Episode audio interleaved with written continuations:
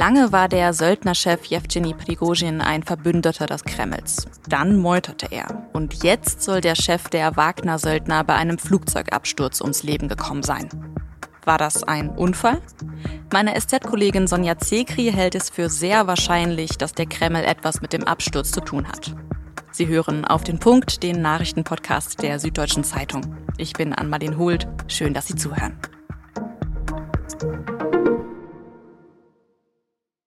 In den sozialen Medien zeigen Videos den Absturz eines Flugzeugs.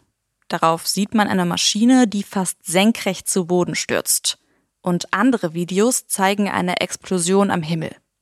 Naja, und ob diese Videos echt sind, das lässt sich nicht sagen. Und da fängt das Problem an. Denn zu dem Flugzeugabsturz, bei dem der Chef der Wagner-Söldner Jewgeni Prigozhin ums Leben gekommen sein soll, gibt es bisher nur wenige gesicherte Informationen. Was wir wissen, das ist, dass in der russischen Region Tver am Mittwochabend ein Privatjet abgestürzt ist. Laut Passagierliste waren zehn Menschen an Bord und auf dieser Liste stand eben auch der russische Söldnerchef Jewgeni Prigozhin. Rettungskräfte haben inzwischen auch zehn Leichen aus dem Wrack geborgen. Wir wissen, dass das Flugzeug von Moskau nach St. Petersburg unterwegs war und dass der Funkkontakt zur Besatzung kurz nach dem Start abgebrochen sein soll. Ja, und jetzt geht das Rätselraten los. Prigozhins Telegram-Kanal, der verkündet inzwischen seinen Tod. Aber eine amtliche Bestätigung, dass Prigozhin wirklich in dem Flugzeug saß und dass er jetzt wirklich tot ist, die gibt es noch nicht. Und dann ist auch unklar, warum das Flugzeug abgestürzt ist. In den sozialen Medien, da überschlagen sich die Theorien. Und viele vermuten, dass der russische Präsident Wladimir Putin hinter dem Absturz stecken könnte. Hierzu hat die deutsche Außenministerin Annalena Baerbock gesagt, zu voreilige Schlüsse sollten wir jetzt nicht ziehen. Aber sie hat auch gesagt, überrascht hat sie die Nachricht vom Flugzeugabsturz nicht. Wir kennen dieses Muster in Russlands, in Putins Russland. Todesfälle und dubiose Selbstmorde, Fensterabstürze, die alle letztendlich unaufgeklärt bleiben. Wollte Putin Prigozhin loswerden? Schließlich hat der Wagner-Chef mit seinen Söldnern vor genau zwei Monaten einen Putschversuch Richtung Kreml gestartet. Über diese Spekulationen und über die gesicherten Informationen zum Absturz habe ich mit meiner Kollegin Sonja Zekri gesprochen. Sie war lange Korrespondentin in Moskau und schreibt für die SZ zum russischen Angriffskrieg in der Ukraine. Frau Zekri, wir sprechen am Donnerstagmittag. Am Wrack des Flugzeugs wird noch gerade gearbeitet. Die Leichen müssen auch noch identifiziert werden. Wie ist gerade die Lage da an der Absturzstelle? Die BBC hat gemeldet, dass die Ermittlungen inzwischen eingestellt wurden, was ungeheuer schnell wäre. Russland hat ja sehr schnell äh, Ermittler dorthin geschickt. Die russische Luftfahrtbehörde Rosaviatia hat sehr schnell auch die Namen der Passagiere und der Besatzungsmitglieder bekannt gegeben, also derjenigen, die dort wohl ums Leben gekommen sind. Man sieht dann äh, auch in russischen Medien oder in den sozialen Medien Bilder von Anwohnern, die mitteilen, was sie gesehen haben. Ein Knall, zwei Knalle. So sieht es aus. Es gibt zum Absturz ja jetzt gerade einfach viel, das wir nicht wissen und wenig gesicherte Informationen. Wie schätzen Sie das ein? Was ist das wahrscheinlichste Szenario, was da gestern Abend passiert ist? Vieles ist im Umlauf natürlich. Anfangs war von einem Wagner-nahen äh, sozialen Medienkanal Greyzone die Rede. Äh, die russische Luftabwehr habe selbst äh, diesen Privatjet abgeschossen. Dann sind Bilder aufgetaucht, ein Video ist aufgetaucht, das eben dieses Flugzeug zeigen soll und wo man sieht, dass es eigentlich senkrecht nach unten stürzt. Das wiederum deutet darauf hin, dass es praktisch keine Steuerungsmöglichkeiten mehr gab, sondern dass es, so sagen einige Experten, eine Art äh, Explosion gewesen sein muss. Und ähm, nach allem, was man im Moment weiß, man weiß ja wirklich nicht viel, scheint mir das tatsächlich auch im Moment die wahrscheinlichste Möglichkeit. Was wir wissen, das ist ja, dass äh, Jewgeni Prigozhin, also der Chef der Wagner-Söldner, auf der Passagierliste steht für das abgestürzte Flugzeug. Aber seine Anhänger, die betonen ja auch weiterhin, dass eigentlich noch nicht abschließend geklärt sei, ob er jetzt tatsächlich unter den Toten ist. Warum glauben die das so vehement, dass es nicht sein könnte, dass er da unter den Toten ist? Naja, das ist das eine. Das andere ist, dass im, am Hauptquartier der Wagner-Söldner in äh, St. Petersburg soll im Fenster ein Kreuz zu sehen sein aus Licht. Das zeigt dann, dass zumindest ein Teil der Wagner-Leute ähm, davon ausgeht, dass Prigozhin eben doch tot ist.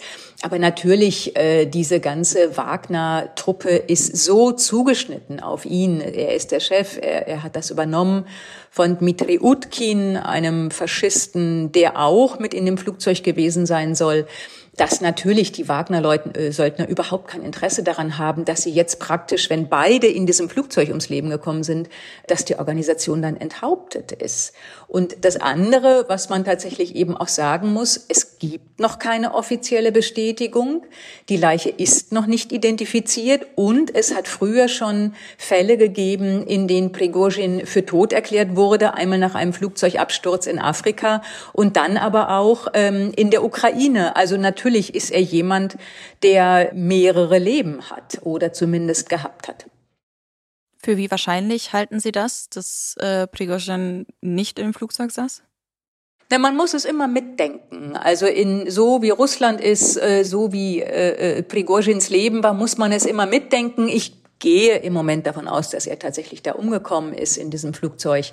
Aber wie gesagt, wir wissen es nicht hundertprozentig. Dann sprechen wir vielleicht mal über die Spekulationen über die Ursache für den Absturz. Ist es denn tatsächlich wahrscheinlich, dass Putin hinter dem Absturz des Flugzeugs stecken könnte? Das wird ja jetzt gerade auch in den sozialen Medien viel diskutiert. Also ich würde es anders formulieren. Ich würde sagen, wenn es tatsächlich kein Unfall war, dann ist es praktisch ausgeschlossen, dass jemand dort eine Bombe platziert hat, ohne dass Putin das gewusst hat und zugestimmt hat.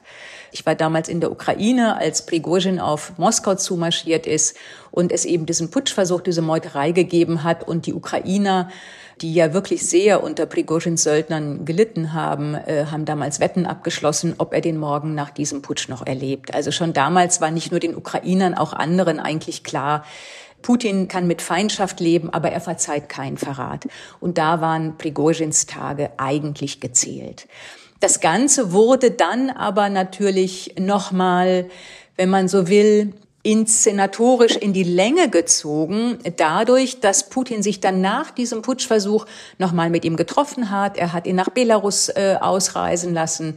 Die Ermittlungen wurden eingestellt. Also er hat dann irgendwie signalisiert, man könne da nochmal irgendwie zusammenkommen und äh, Prigozhin hat das wohl geglaubt. Meine Lesart wäre tatsächlich, es sieht sehr danach aus, als habe Putin abgewartet, auf den Moment gewartet und dann, als es soweit war, nichts von seiner Rache vergessen und eben mit diesem Mord, wenn es einer war, dann auch eine Botschaft ausgesendet. Das wäre jetzt gerade meine Frage gewesen. Geht es wirklich nur um Rache oder steckt nicht noch auch noch mehr dahinter? Es geht, steckt auf jeden Fall noch mehr dahinter. Jeder politische Mord enthält eine Botschaft und diese Botschaft ist, Putin verzeiht Verrat nicht, jede Art von Regelverstoß und vor allen Dingen ein Regelverstoß, der ja durchaus Sympathien gehabt hat, äh, auch in der Bevölkerung und in Teilen der Armee und sogar des Geheimdienstes, ähm, ist für Putin so gefährlich, ähm, dass er das nicht dulden kann.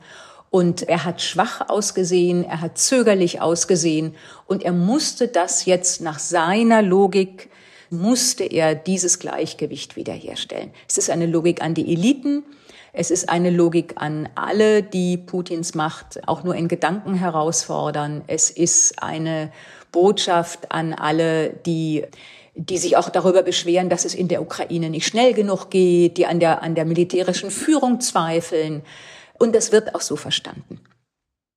Also nehmen wir mal an, dass Prigozhin wirklich verstorben ist bei dem Absturz. Was würde sein Tod für Russland bedeuten? Man muss ganz ehrlich sagen, sein Tod, der Tod jedes Menschen ist natürlich schrecklich, aber sein Tod für Russland politisch gesprochen ist kein Verlust.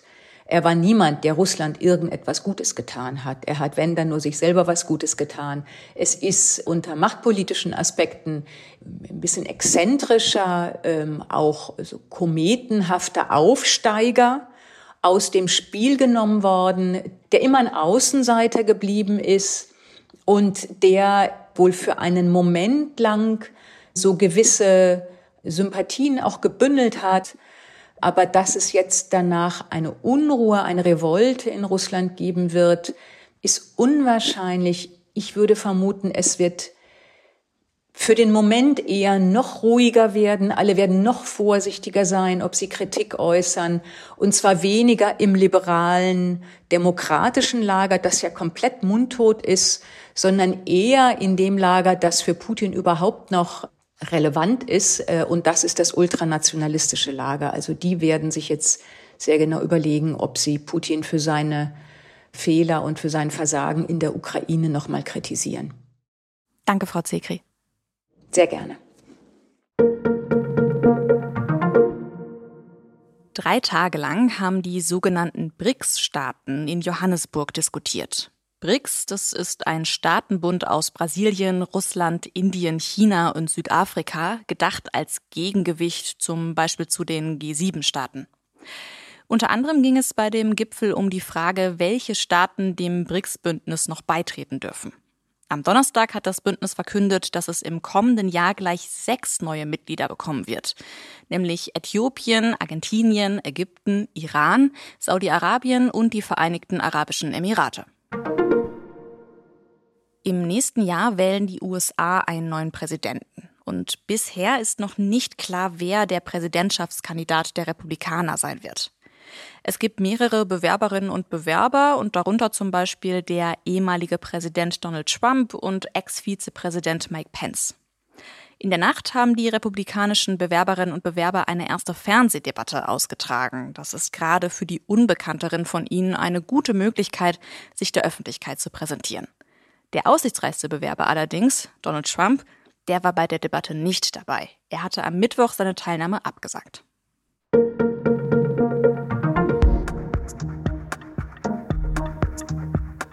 Falls es irgendetwas gibt, das Sie uns in der SZ-Podcast-Redaktion unbedingt einmal sagen wollten, dann haben Sie jetzt die Gelegenheit dazu. Wir sammeln nämlich gerade Lob und Kritik zu unseren Auf den Punkt-Sendungen.